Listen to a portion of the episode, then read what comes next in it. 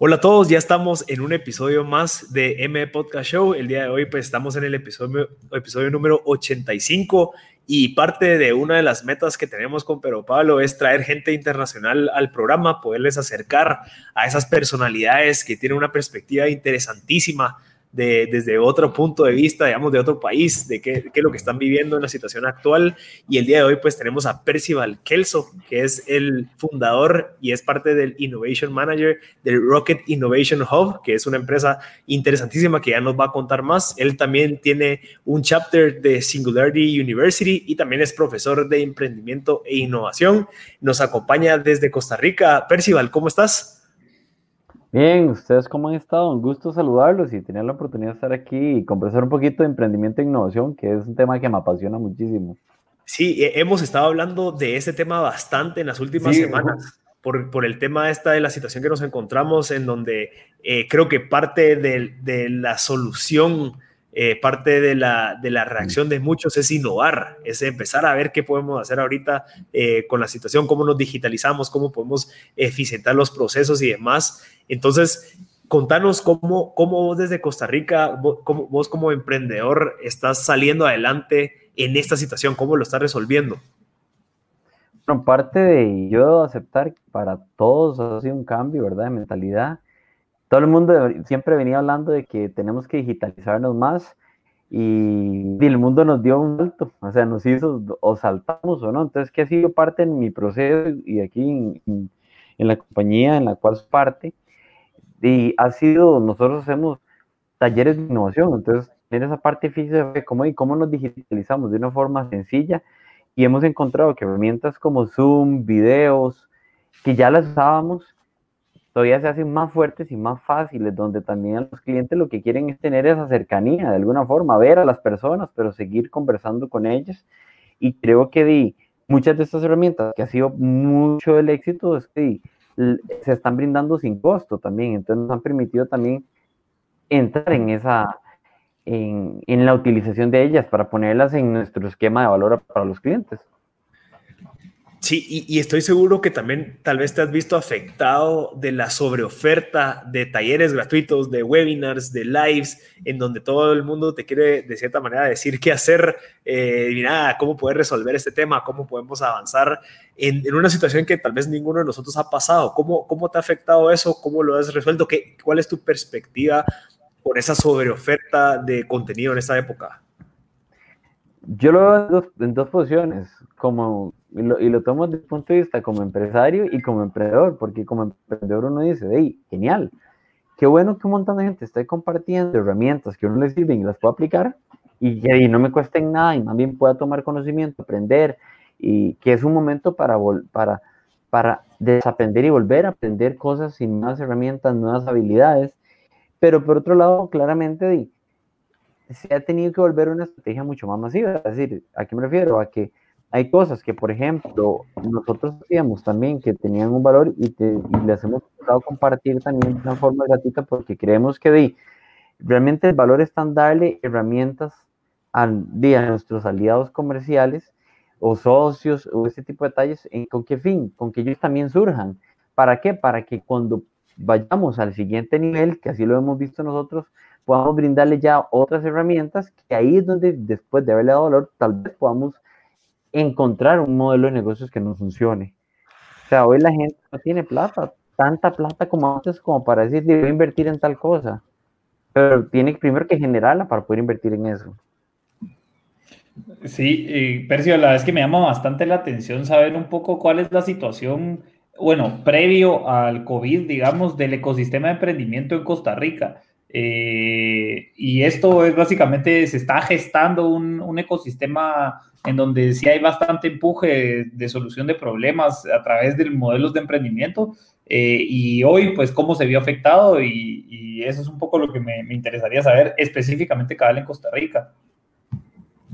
Sí, realmente aquí, digamos, no debo aceptar que la economía está muy afectada en el sentido de que de nosotros ahorita estamos con un gran porcentaje de negocios están cerrados, de, de, las empresas no están brindando todos los servicios. ¿Por qué? Porque la gente se fue a meter a las casas.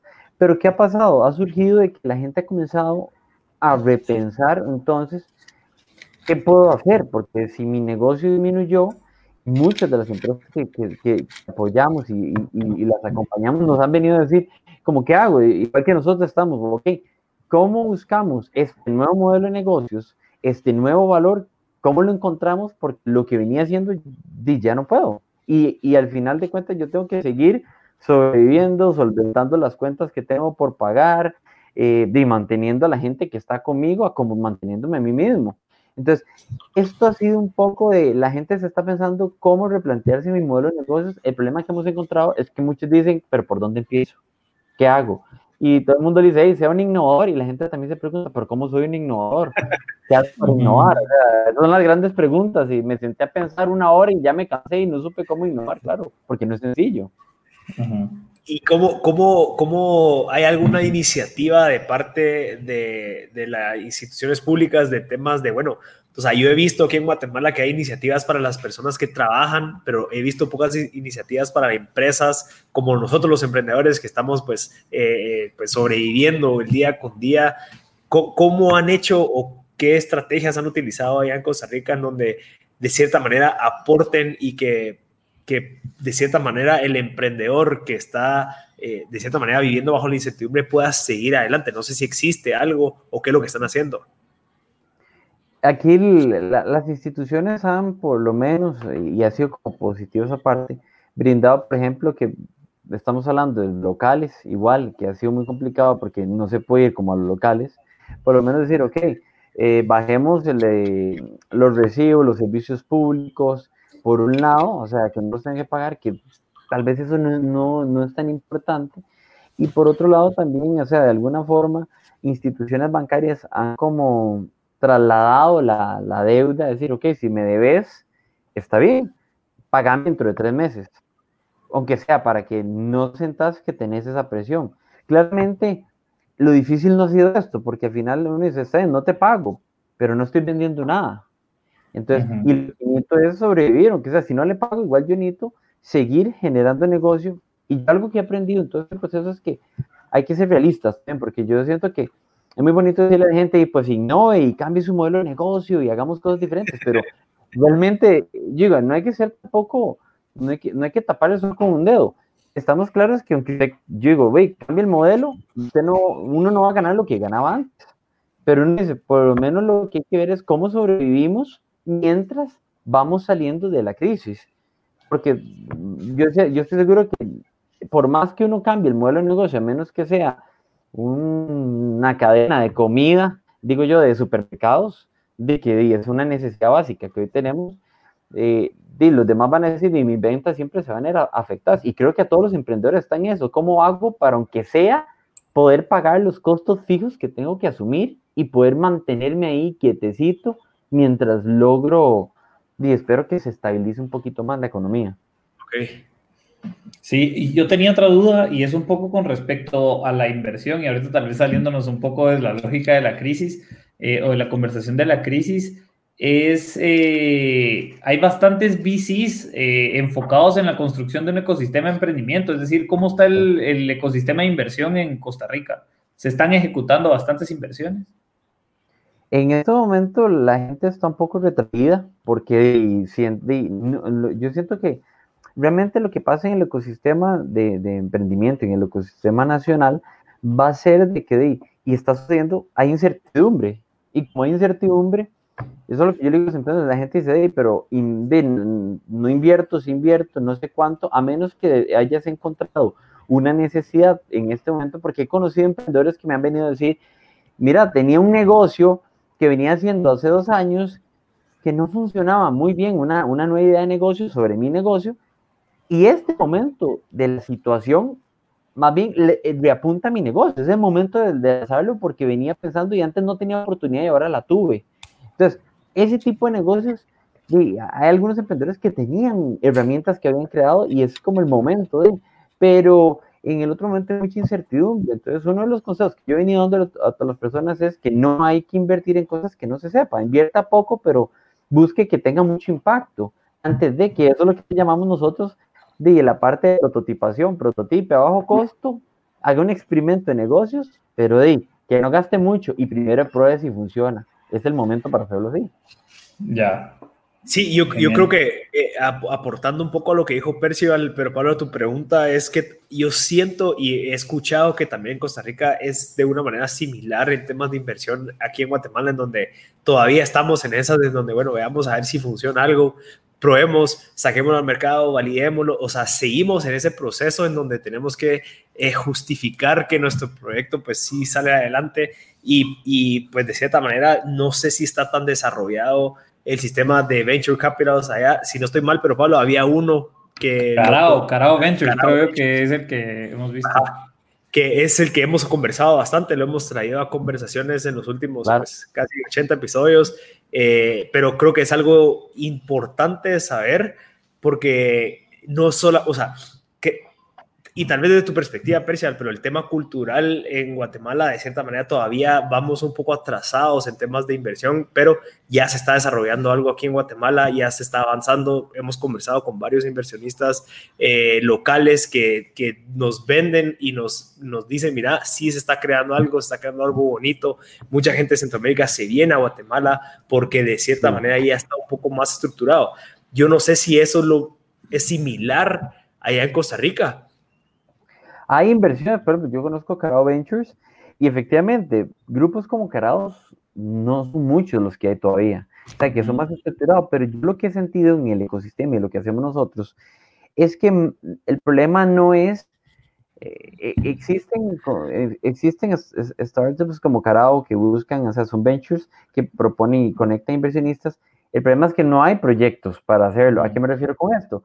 A que no es que no haya la inversión, es que la mayoría de proyectos que se conocen en el mercado tienen una mala propuesta de valor. ¿Y a qué prefiero con esto? En que, que, bueno, emprendí, pero al final cuando, cuando es la propuesta de valor que tienen, ellos te comienzan a decir, pero, pero esto no le genera ninguna necesidad a nadie, ni está resolviendo ninguna grave problemática. Entonces ahí es donde ven mucho proyecto que, que, está ahí en el proceso, que van a buscar inversión, pero al final de cuentas son rechazados también porque no generan ningún valor. Entonces, eso es mucho lo que nosotros hemos visto como, como innovadores, más bien luchando contra eso, como enfoquémonos más en buscar necesidades que la gente quiera, que la gente desee, que la gente le duela, que podamos resolver, y va a ser mucho más fácil ir donde un inversionista porque va a decir, y esto tiene sentido, o sea, veo mucho potencial en este negocio. Sí, y eso, eso creo que es, algo, es una eh, eh, situación igual aquí en donde eh, hay demasiada oferta de emprendimientos, entre comillas, pero que realmente no están supliendo una necesidad latente. Una de las cosas que nos decía un inversionista, Fernando Pontaza, decía que aquí el mercado en Guatemala, digamos, son 16 millones de personas, mientras que en México, pues estamos hablando de más de, de bueno, de 100 millones de personas. No, no, ¿cuántos? Bueno, como 30 millones de personas, o no sé cuánto, pero es un mercado totalmente distinto, por ende los inversionistas están buscando lugares así en donde tengamos, pues obviamente tengan mucho más eh, eh, disponibilidad de retorno de capital. Ajá. Eso, el, inversionista, bueno, eso no es un secreto, porque yo creo que todo mercado, de, yo siempre lo he tomado así, desde mi perspectiva, yo he tenido la oportunidad de hacer varios negocios, en algunos de ellos he logrado tener inversionistas, y el inversionista siempre busca el mayor capital posible. Eh, ¿A qué me refiero? Espera mucho, espera demasiado, más bien, y, y, creo que es parte. Yo creo que cualquier persona que estuviera dispuesta a ponerle la plata a un negocio en la cual no es un banco, que no sabe, no, no tenés así la, la total seguridad que te va a dar una cantidad de ingresos suficientes o, te va a volver, busca entonces de alguna forma en que el rendimiento sea más alto porque al final es venture capital, como dices, ¿verdad? estoy arriesgando demasiado Puede que sea muy exitoso, puede que ni siquiera funcione. Entonces, es aquí donde, donde yo también pienso mucho a veces del lado del inversionista, como cada vez que yo debo ir a hacer un proyecto como emprendedor, tengo que ponerme a pensar que al final el inversionista pone plata que él de una forma como emprendedor que fue, también de, le ha costado hacerla y no arriesgarla. Entonces, es aquí donde debo identificar muy claro, decir, ok, encontré una necesidad que es buena y esta como es buena, puedo hacer que genere más capacidad de efectivo. O sea, y aquí es donde yo considero que cuando uno es un inversionista y la experiencia que ha tenido y lleva esto así de claro y ve la posibilidad, es mucho más fácil que el inversionista diga, hoy yo quiero este negocio porque también veo esa posibilidad. Exacto. Yo creo, que ahorita, eh, bueno, vamos a ir al primer corte. creo que ya vamos a poder eh, indagar en temas de innovación, que es lo que más queremos, eh, eh, y se nota que es donde tenés mucho que compartirnos, Percival. Así que vamos a ir al primer corte y regresamos con más. No paren de sintonizarnos. Si en dado caso se están sumando, pues van a poder seguir escuchando este episodio el próximo martes en Spotify, en M Podcast, pero sigan sintonizándonos y nos vemos después del corte. Estamos en aire, jóvenes, ya estamos en aire. le recordamos a todos los que están escuchando en la radio que el día de hoy estamos con Percival, nos acompaña desde Costa Rica, Percival Kelso, él es el fundador de Rocket Innovation Hub, en donde estamos conversando de temas de innovación en esta época, pues en donde nos, nos hemos visto obligados a innovar en nuestros servicios, en nuestros productos, en nuestros procesos. Entonces, Percival es un experto en temas de innovación y por ende, pues me encantaría que empezáramos este segmento, Percival, con que me contés qué es lo que tenemos que saber de innovación, qué, cuáles son los los paradigmas, cuáles son las cosas que todos piensan saber, pero realmente no se sabe. Eh, ¿Qué lo queríamos saber todos del tema de innovación? Yo empiezo siempre con una verdad que, eh, dos cosas muy simples, que creo que es un mito, son mitos que existen en la innovación. Uno es el, el primer mito es que innovación son acciones nuevas. O sea, yo sé que la palabra innovación, y, y voy a decir esta palabra, se usa para muchas cosas, entonces ha perdido de alguna forma valor como, ah, qué innovador, y al final eso es normal, o sea, me monté una página nueva en internet, súper innovador, yo como, eso no tiene nada innovador, eso es una herramienta digital, entonces yo digo, eh, pero al final innovación, si uno no sabe al, significado más básico, son nuevas acciones, y yo siempre digo a la gente, ok, ¿cuánto está innovando usted? ¿Cuántas nuevas acciones está haciendo distintas a las que usted venía haciendo? Di, no, yo sigo mi proceso, pero quiero innovar. Di, claro, pues es que innovar implica probar un montón de nuevas acciones para ver si, funciona diferente. Y, el segundo mito que, he encontrado muchísimo, y, lo he visto, el año pasado tuve la oportunidad de, de estar entrenando en talleres y conferencias a más de 5 mil personas. Y lo único que descubrí en todas es que todos tenían la habilidad para hacerlo. Pero me decían al final, yo llegué hoy a, a su taller pensando en que, ¿para qué me van a enseñar esto si yo no soy ningún innovador, yo no tengo esa habilidad, yo no nací para estas cosas? O sea, y yo le digo, ok, no importa lo que usted crea, te voy a enseñar solo un paso a paso. Sígalo, no piense nada más, siga el, paso uno, pasos, y al final vamos a hablar. Al final me dice, no puedo creer, lo llegué, lo intenté, pero digo, yo no le enseñé nada, solo le di una metodología paso a paso. Lo que, entonces, es que la innovación es una habilidad y una habilidad hay que practicarla, hay que entrenarse, hay que hacerla todos los días y usted se hace más bueno cada vez que la haga. Y eso es un mito, no es un don, esto no, es que usted tiene la chispa no, no, simplemente practíquela y verá que hacer bueno siendo creativo, dibujando, practique todos los días y se va a hacer mejor. Sí, eso es algo que yo, comparto bastante, en donde también hay incluso la parte del tema del emprendimiento, que, que, solo hay, hay algún tipo como de persona o personalidad que puede emprender y al final no, es solamente es un proceso que tenemos que estar en, en, recurrente práctica para ir probando, aprendiendo, probando, aprendiendo, hasta que 10 años después decís, bueno, ya me funcionó mi, mi emprendimiento, ya, pero no es como que uno nace con, con ese don, como vos decís, y creo que es algo que a veces las personas eh, eh, se, meten y creen en esa narrativa en donde eh, yo no soy emprendedor porque yo no sé vender, yo no soy emprendedor porque yo no soy creativo. Yo no, el problema es de que no sabes ser creativo, el problema es que no sabes cómo vender, pero no es porque, no es porque tenés que nacer con eso. Exacto, imagínate que yo siempre tomo referencia de cuando fui a la U y saqué el, yo estudié administración de negocios, entonces fui el bachillerato y me recuerdo que siempre tenía los cursos, el famoso curso de ventas. No aprendí nada, porque eran, veamos presentaciones. Y yo decía, ¿cuándo aprendí yo de, cuando de, me monté una idea y fui, me enfrenté al mercado? Y puedo asegurar que las primeras cinco veces me fue malísimo. Y decía, como y todo fracasaba, yo y no entiendo nada. En ese proceso de práctica que yo le digo que es una habilidad, que son habilidades, digo, de, me di cuenta y mira, no tenía que decirle tal cosa, qué error pero solo lo iba a aprender haciéndolo, fracasándolo, aprendiendo y dice, ok, en la próxima voy a corregir esto. Y así fue hasta que uno dice, ya hoy cuando yo me veo en un proyecto nuevo, y vamos, ¿cómo le contamos la historia? Ok, ya sé que esto no lo debo hacer o que debo hablar de tal forma por tal tiempo, pero ¿cómo lo he aprendido? Haciéndolo un montón de veces y fracasando un montón de veces. Exacto. Sí, ahora, Percival, con respecto a innovación, eh, como una empresa que pues tiene un portafolio desactualizado, eh, o por lo menos de servicios o de productos, ¿verdad? ¿Cómo puede empezar a innovar? ¿Cuáles son esos primeros, así, first steps para empezar a innovar que se sugieren? Que no se vean afectados. O sea, a, tus, digamos, creo que para agregar un poco a la, a la pregunta de Pero Pablo es, ¿cómo podemos hacer para innovar en los, en los productos actuales sin que se vean afectados y que eso afecte a mis clientes actuales, ¿ya? Entonces que puedas ir innovando paralelamente mientras que te, tu producto sigue vendiendo. Sí, ven, ve qué importante que ustedes me lo, pregunten y yo también lo he visto así y eso es un aprendizaje como emprendedor también de como decir, no puedo dejar de hacer lo que hago y simplemente voy a hacer un nuevo proyecto y tampoco sé si va a funcionar. Entonces, y eso es un error que muchos hacen, de voy a volverme a cambiar y se dan cuenta que no funciona. Entonces, ¿qué, ¿qué, es lo que hemos descubierto nosotros en el proceso? Y dijimos, pequeños experimentos de negocio, le llamo yo. Voy a seguir, yo soy bueno en lo que hago, obviamente tengo que cambiar, tengo que entender cómo el mundo cambió y, y cómo lo entiendo. Voy a ir a preguntarle a, mis clientes cuáles son sus necesidades hoy, qué lo frustra, qué es lo que él desea lograr.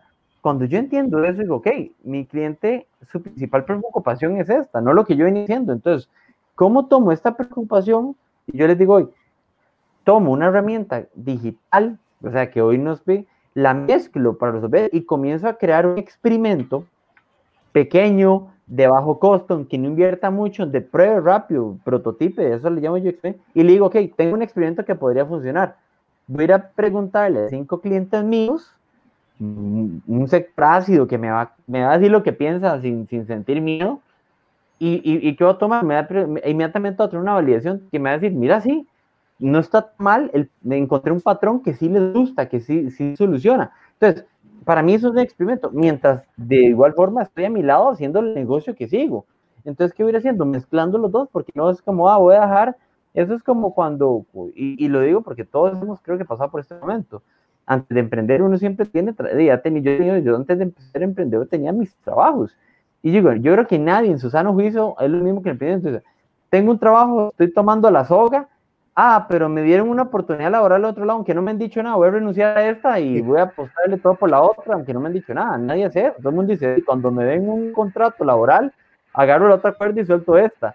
Y así es el emprendimiento, o sea, también yo digo, hay que estar probando los modelos, pero seguir trabajando los dos en forma, pues nadie se va a digitalizar al 100%, voy, voy trabajando el que tengo y voy probando el nuevo, a ver cómo me va. Y también quiero agregar aquí que yo creo que este es el famosísimo refrán que yo creo que de que uno es chiquito, los abuelos se lo dicen, ¿no? Que hay que poner los huevos todos en la misma canasta. Y se aplica mucho el emprendimiento. Uno no, voy a apostarle a la plataforma nueva que yo ilusioné en mi mente. No, o sea, voy a apostar un poquito aquí y también voy creando este poquito acá y voy a hacer varios experimentos y decir, mira, el experimento 5, que yo no le tenía fe, es el que todo el mundo más bien está apostando más. Aquí es donde me voy a enfocar poquito a poco y invertir lo mínimo que va a ver si me, si me renta, si me... Y si funciona, ok, voy invirtiendo más, voy invirtiendo más y me voy pasando poquito a poco. Y, y, sabes que, eh, que, puedo agregar ahí de que a veces, y tal vez ahí me corregís, Percival, el tema de innovación lo vemos como eh, hacer algo que la competencia está haciendo para que nosotros también la hagamos y que de cierta manera no perdamos como que esa, esa ventaja. Y al final, la innovación es como cualquier emprendimiento que está basado en una hipótesis, está basado en algo en donde vos tenés que hacer un experimento y decir, bueno, voy a probar a ver si funciona esto. Ok, eh, los supuestos, los insights, estudiar al, consumidor, ellos me dieron información valiosa, yo construyo un MVP ese MVP es el que ando probando y cambiando. Y no solamente es, ah, bueno, eh, aquel ya tiene una plataforma, entonces yo voy a copiar la plataforma y la hago para que tenga... Eso no es innovar, según mi punto, sino que es encontrar mejores maneras de poder eh, eh, atender, de poder, pues, entregar valor, de poder ganar más plata. Y creo que Ah, terminando lo que estoy agregando, creo que ahí va la siguiente pregunta, que es qué tipos de innovación existen. O sea, existe la innovación de producto, está la, innovación de performance, está la innovación de procesos, está la innovación de mercado. ¿Cómo, cómo, podemos entender eso más? bueno, yo lo veo todo, yo lo considero así, eso, todo lo que usted quiera se puede innovar. Porque al final la innovación es solo un proceso para llegar a un nuevo resultado. Es como si tengo una problemática y necesito una nueva solución ok, voy a aplicar un proceso de innovación para entender cómo sería esa solución, a ver si funciona. antes de ponerla, implementarla. Lo hemos descubierto así. Entonces, desde productos, desde nuevos servicios, voy a hacer un nuevo proceso porque el, proceso actual que tengo ah, no es muy efectivo. Ok, voy a pensar cómo podría ser y, y, digitalizarlo, hacerlo más, pero que funcione y que la gente le sea fácil. Yo aprendí un, un, negocio que, que tuve, yo tuve un negocio de taxis que en un momento de era como la competencia de Uber aquí en Costa Rica y nunca y, tuve un aprendizaje que hasta años después entendí muchas cosas cuando entré más en, en, esta parte de la innovación de entender por qué no funcionó si era tan buen negocio y una de las cosas he aprendido y le digo a los es que uno de los bloqueos que tienen las personas al, al innovar es decir, oh, es que no puedo cambiar mi modelo, no puedo hacer un nuevo servicio, no puedo hacer un nuevo proceso, es hay que romper sus propios esquemas porque estamos configurados de cierta forma que digamos, es que es así, y, les voy a dar el ejemplo, cuando yo me monté a esta empresa de taxis digitales, el primer bloqueo que nunca entendí, hasta que llegó Uber y lo entendí y me lo hizo ver algo que no, es, yo voy a hacer una aplicación para que la gente use taxis, está bien, porque los taxis es el único medio de transporte autorizado por el gobierno que puede ser legal, si no, usted es un pirata, nosotros le decimos así a los carros que no, de que, que no tienen. Y llega Uber y al final dice, Uber son piratas pero piratas tecnológicos. Entonces, yo siempre me cegué de que solo podía trabajar con taxis autorizados, porque nunca pude tomar a cualquier conductor. O sea, porque en mi mente la legislación está, lo que quiero decirles, era un bloqueo mío mental, de pude haber cambiado el modelo, pero que hasta otro vino y hizo eso, me di cuenta que di, mira, pude haber hecho un mejor negocio, solo que yo estaba sesgado y tenía un, un limitante propio. Ok, mira Percival, vamos a, pausear ahí la respuesta, vamos a ir al segundo corte, eh, porque creo que pues, hay, un montón de preguntas más. Tenemos que ir al, segundo corte a la gente que se acaba de sumar al carro, al Uber, a donde está escuchando en la radio, pues para que sepan, el próximo martes estará el episodio en M Podcast en Spotify para que puedan terminar de escucharlo o si quieren repetirlo lo pueden escuchar ahí. Así que eh, no paren de sintonizar y nos vemos después del corte. Mira, ya, estamos en vivo, eh, Percival y Pero Pablo, a la gente que se acaba de sumar, pues tenemos el día de hoy a un tico que nos acompaña hoy desde, desde, desde el Internet. Estamos aquí conversando sobre temas de innovación, pues hemos avanzado bastante en las preguntas que teníamos para Percival Kelso, que es el fundador de eh, Rocket Innovation Hub. Eh, de, en Costa Rica, en donde ellos imparten talleres y pues andan educando y, y, empoderando a las personas en temas de innovación. Eh, yo no sé si queremos agregar algo, pero Pablo, de la pregunta que hicimos antes de qué tipo de eh, innovación existen, porque creo que es valioso. Eh, sí, tu, punto Lo, hemos, hemos citado bien, hemos citado anteriormente a Christensen, el famoso escritor, bueno, es un escritor, es maestro catedrático, si no estoy mal, de Harvard, que ha hecho bastantes explicaciones de, de la innovación y él describe dos ángulos para la innovación el primero es el de la disrupción y el segundo es el de, el de performance. Eh, entonces, el de performance parte un poco de mejorar el performance de un proceso, por ejemplo. Eh, si mejoras en tiempos en la ejecución, ese es un tipo de innovación. ¿Por qué? Porque a la hora de ejecutar un proceso, pues lo modificaste y ese tiempo se redujo. Entonces, ahí hay una innovación. Y la segunda es la de la, la disruptiva. Y la disruptiva es un poco el ejemplo que comentaba Percival de lo de los taxis, ¿verdad? En donde hay un totalmente, hay un cambio total del movimiento del mercado de A a B. Es decir, ya solucionando un problema parecido, ¿verdad? Pero se está encontrando desde otro ángulo, o sea, como que sí hay una migración desde precios hasta eficiencias, hasta maneras de uso, etcétera, ¿verdad? Entonces, eh, solo quería acabar como ahondar en esos dos tipos, que es uno de los que, de los que habla Christensen, eh, que es una persona que habla bastante desde la, desde la innovación, que me parece bastante útil, justo el ejemplo que comentabas, Percival, eh, para hablar de ese tema. Sí, claramente mucho de esto, y, y, yo lo digo, es que yo le digo a la gente que estamos educados por un montón de barreras de que, de, que nos, y, no es culpa, nos han venido enseñando esas barreras, ¿a qué me refiero? A que de uno va a un trabajo y le dicen no se puede hacer solo de esta forma, los papás también le dicen, entonces lo que pasa es que uno comienza a limitarse, a pensar y, son como esos niños, y, yo he hecho un experimento muy interesante, y, háganlo ustedes, se dar cuenta como un niño tiene un montón no tiene un montón de límites. Por ejemplo, usted le puede preguntar a un niño, ok, dele un clip y le dice, dígame qué es este clip. O sea, en un minuto, dígame todas las ideas que usted puede. Y el niño te va a decir hasta 50 ideas. Es un dinosaurio que no sé qué. Y le preguntas a un adulto y él te dice, me ocurren ocho tal vez, de que puedo usarlo para papel, para... Entonces, vean cómo ahí es donde se relaciona decir, o sea, y yo tengo mucho que el proceso de la innovación también tiene mucho parte del proceso creativo.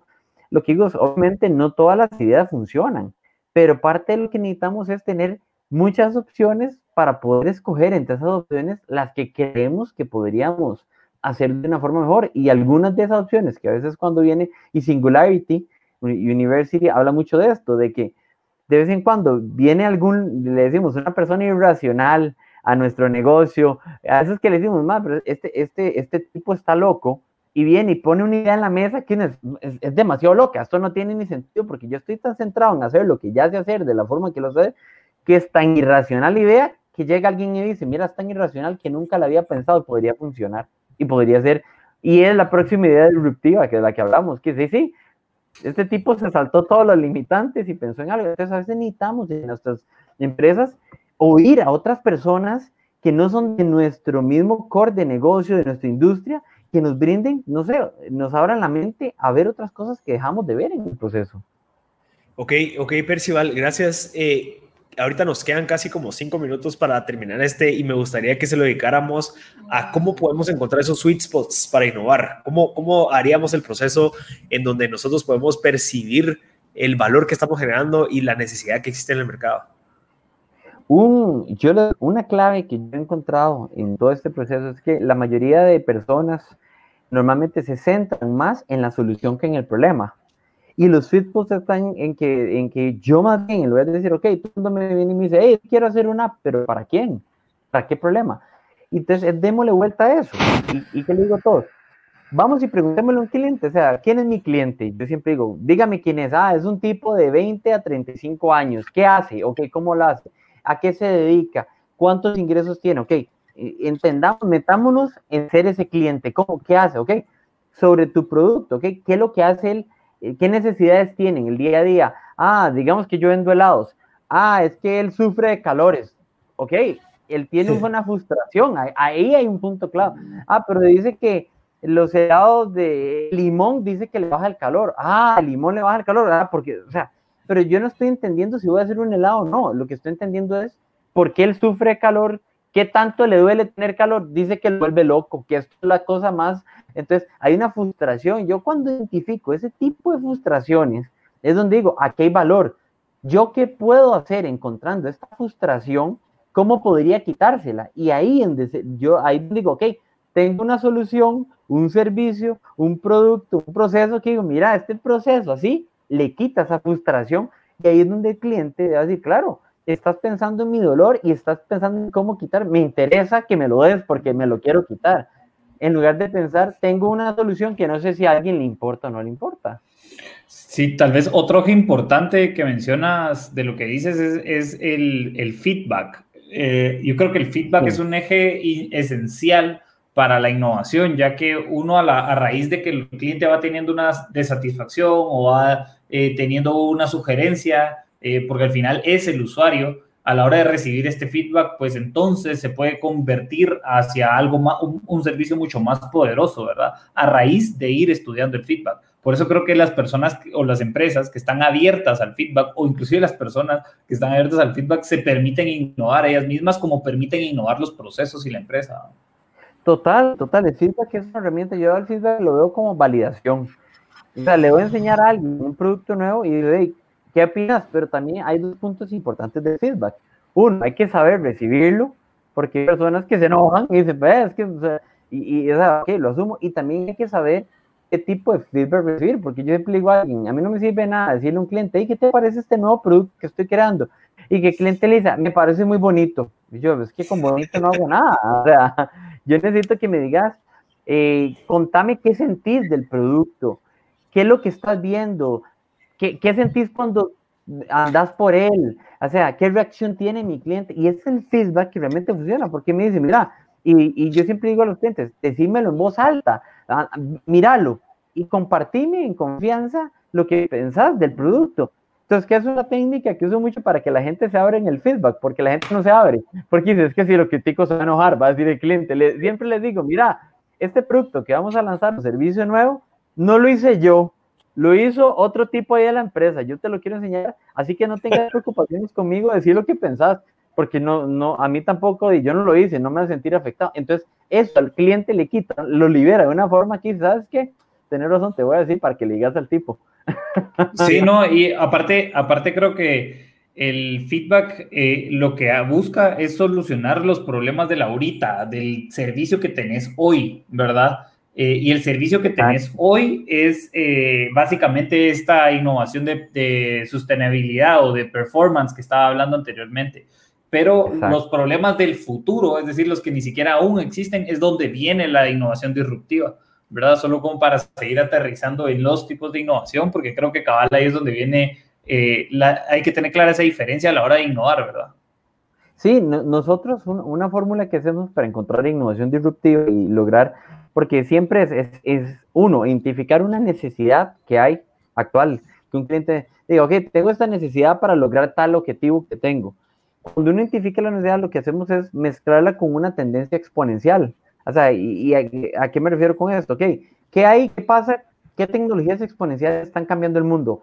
Eh, el Advanced Analytics, por ejemplo, realidad virtual, realidad aumentada, eh, por ejemplo. Entonces, identifiquemos estas tendencias y el reto que vos tenés, sumémosle esta tendencia de cómo lograríamos encontrar una solución que esté basada en inteligencia artificial, por ejemplo, sobre ese problema. Y lo que sale de este proceso es lo que nosotros llamamos innovación disruptiva. Nadie está utilizando esta tecnología para solucionar ese problema que puede masificarse. Y es una forma muy sencilla. Y por eso, Percival, creo que lo valioso aquí es el proceso, porque existe un proceso, eh, si no estoy mal, vos lo, das en tus, en tus talleres, de cómo nosotros podemos empezar con entender a nuestro consumidor, entender cuáles son sus, sus dolores, cuáles son sus deseos, cuál es su día a día, para que nosotros construyamos a base de eso una solución, no al revés, no construyamos una solución que se adapte, sino que es, bueno, ¿cómo puedo hacer para yo entenderte al 100%? Y después construir algo que resuelva cada uno de los, de los dolores o que te dé ese, ese valor que estás buscando. Y eso es un proceso y, y eso es algo que existe. Exacto, yo ahí les digo, nunca, nunca, nunca empiecen por la solución, porque todo el mundo empieza, tengo una idea de una app. Y yo, pero ¿para qué? O sea, en lugar de más bien decir, ok, identifique un problema que vi en 20 personas diferentes y lo sigo repitiendo, que es, digo, ese problema es un reto de negocios. Y ahí es donde ahora digo, ¿qué tan grande es ese problema? Identifique. Y cuando tenga así de claro el problema, ahí es donde yo le digo a la gente, ahora sí, comience a pensar cómo una solución podría quitarle ese problema a todas esas personas que usted encontró. Y podría tener sentido hacerlo. Ok, perfecto, Percival. Vamos a ir al tercer y último corte del, del, programa. De verdad, toda la gente que ha estado sintonizando, pues se lo agradecemos. Como les digo, siempre a las personas que se acaban de sumar al episodio, lo pueden seguir escuchando el próximo martes que va a estar subido en M Podcast en Spotify. Si en dado caso se quieren suscribir al mailing semanal que estamos lanzando como M Podcast, lo pueden hacer en la página mpodcast.net. Así que a la gente que está escuchando, pues espérenos después del corte porque nos quedan un montón de temitas que hablar con Percival. Así que vamos a ir un corte y regresamos. Percival, ya estamos en, en, en vivo. Eh, gracias por seguirnos acompañando. A la gente que se acaba de sumar, estamos con Percival de, Costa Rica. Percival Kelso nos acompaña el día de hoy. Él es el fundador de Rocket Innovation Hub, que pues imparten y andan evangelizando todo el tema de innovation para las empresas y creo que pues están logrando un alto impacto porque han hasta, han hasta eh, pues impartido aquí talleres en Guatemala. Eh, creo que el último segmento que queremos aprovechar contigo, Percival, es entender un poquito sobre esta nueva metodología que se llama Sprint. Si no estoy mal, fue creada por Google, eso es lo que yo tengo en mi mente, pero nos encantaría saber qué es, de dónde viene, cómo funciona y cómo lo podemos aplicar en nuestras empresas en nuestro día a día. Exacto. Y, contarles, eh, el Design Sprint es, es, una metodología bastante nueva creada por Google Ventures, donde yo le digo a ella la sucia de metodología de innovación, porque el sprint nació como un proceso de tomar las tres mejores metodologías de innovación que hay actuales y agarrar las mejores piezas de ellas y, y unirlas en una nueva metodología que se llama Design Sprint. El Design Thinking, toma el Design Thinking, el entendimiento de la problemática, de cómo entender una problemática, toma Lean Startup para decir, ok, esa problemática, ¿cómo la puedo prototipar? Hacer un experimento rápido. Y al final, en todo el proceso, tomó el Agile y usó agilismo, decir, ok, ¿cómo hacemos esto de una forma rápida? Porque no tenemos todo el tiempo para hacerlo. Entonces, al final, Design Sprint, que es una metodología de, cinco, de, de cinco pasos, que se desarrolla en cuatro días, o sea, de decir, ok, yo tomo un equipo y lo primero que hago es ok, voy a definir un reto. Un reto, yo siempre digo, un reto es una problemática. Tengo un problema, ok, hágalo un reto, rétese. ¿Cuál es el reto que tengo que hacer? ¿Cómo lograr eh, un nuevo servicio digital? Por ejemplo, bien específico. Entonces, una vez que tiene el reto, yo digo, haga, diga, al equipo que usted tiene, entienda el problema que usted va a resolver. Ok, ¿cuál es el problema? El problema es que los usuarios hacen esto, que la gente no tiene esto, que eso es lo que yo les digo. Antes de innovar, hay que alinear el problema, tenerlo. Cuando ustedes tienen el problema, pasan al segundo paso, que es, ok, ahora sí, ya que entendemos todo ese problema, queremos soluciones. Aquí es donde yo le digo, use la creatividad, todas las ideas que usted tenga que podrían solucionar el problema, téngalas. Si tenemos 100 soluciones, genial. Vote las, las soluciones y escoja las que cree que podrían hacerlo. Tercer paso es, escójala el cuarto es la que use el link, o sea, haga un prototipo para que la gente lo enseñe, porque las personas entienden mejor las ideas cuando uno se las enseña, cuando uno las ven, cuando las sienten, cuando las tocan. Y por último, valide esa idea y, yo, y usamos algo muy rico, que por, ¿por qué es rápida? Esto duramos cuatro días haciéndolo. ¿Y qué es lo rápido del design sprint? Usted no necesita, como las encuestas de antes, voy a ir a preguntarle a 100 clientes, usted necesita cinco clientes ácidos y encontrar patrones en estos cinco clientes porque según la ley de Nielsen, dice que el 85% de usted puede tener una validación de un producto con, con cinco clientes, con solo que el 85%, o sea, usted supera la, la curva de validación en un 85% con cinco personas. Va a encontrar con tres, ya tres patrones, decir, no, no funcionó. Entonces, ¿qué es lo rico? ¿Qué he mucho de esto? Que hoy en día no tenemos todo el tiempo para hacer el proyecto más gigante con todos los recursos, necesitamos probar pequeños experimentos de negocios en tiempo récord con la menor cantidad de dinero, es decir, funciona y a los clientes les encantó, voy a mejorarlo y vamos. en lugar de hacer lo que todos nosotros conocemos, los emprendedores, el famosísimo plan de negocios, ¿verdad? Que el papel es lindísimo, lo pone ahí bellísimo, pero al final es papel, no probé si funciona o no. Hasta que lo validemos. Hasta que lo validemos. Y es clave. Y la gente me dice, ¿y qué hago después de la validación? De, corrija el prototipo y vuelva a validar el nuevo prototipo. ¿Cuántas veces? Hágalo tres veces. Después de tres veces ya casi va a tener un producto listo para lanzar al mercado que sabe que sí va a funcionar. esto, ajá, ajá. No, que esto sin un plan de negocio, ¿verdad? Que yo no estoy diciendo, haga un plan de negocio, no, no, no, olvides el plan de negocios, de eso de cuando tenga ese prototipo probado, ahora sí, ya como se dio cuenta que si pueden verlo, hágale el plan de negocio, ya tiene sentido. Es cambio, cambio, hagamos el modelo al revés, más bien. Interesante. Exacto. Creo que eh, tal vez algún, algún libro que, que, puedas recomendarnos con respecto a toda esta metodología. Yo, yo les recomiendo dos, que, hay muchísimos libros de innovación y una de las cosas que siempre considero, o sea, estos son libros, los que les voy a recomendar son libros para que aprendan métodos, procesos que funcionan. Pero hay algo antes de solo aprender un método que yo siempre digo, hay que estar inspirado también. O sea, y digo, hay que sentir emoción, hay que estar motivado, porque yo digo, vamos a empezar un proceso de leer un libro, de aprender un montón de cosas nuevas. Y digo, ¿pero para qué? Hay que inspirarse, hay que ver a otra gente. Entonces, yo, tres materiales que les recomiendo son uno, encuentre videos, vea gente que ha innovado, véala, vea los tips, porque uno se motiva viendo, como dice, este tipo superó esta barrera, ¿por qué yo no?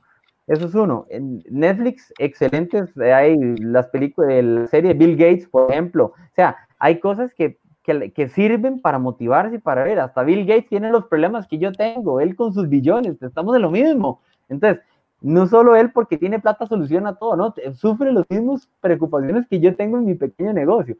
Y dos, dos libros que les voy a recomendar. Uno es el de Sprint, o sea, que, me, que, que es una método, el método viene en el libro, o sea, y lo bonito es que el libro explica ejemplos y da ejemplos reales de empresas que lo han usado en cada parte del proceso y que uno diga, ah, ya entendí cómo funciona. Y el libro explica los cinco pasos que hay que lograr para hacerlo, desde también cómo, cómo, si usted va montando su negocio, las dudas que usted va a tener, le se la decir.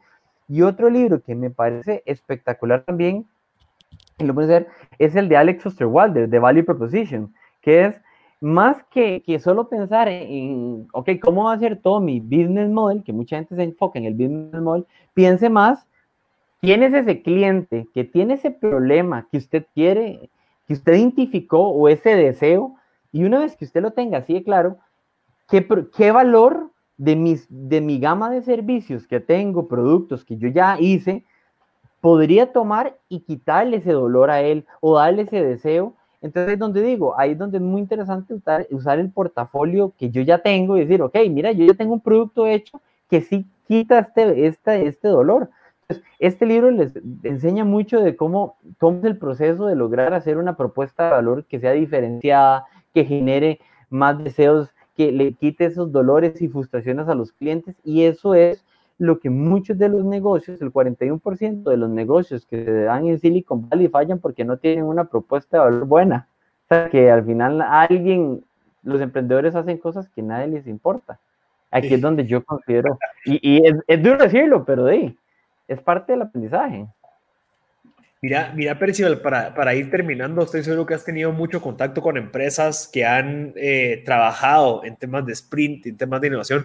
¿Quién es la persona indicada para poder liderar un proyecto de sprint, digamos, dentro de una empresa? hablamos de una empresa tal vez de 30 empleados en donde tal vez no hay una persona, pues tal vez no está tan desarrollado un organigrama al cual pues hay responsabilidades de innovación como tal. ¿Cómo, cómo has visto y qué, qué recomendarías en, ese, en esa situación?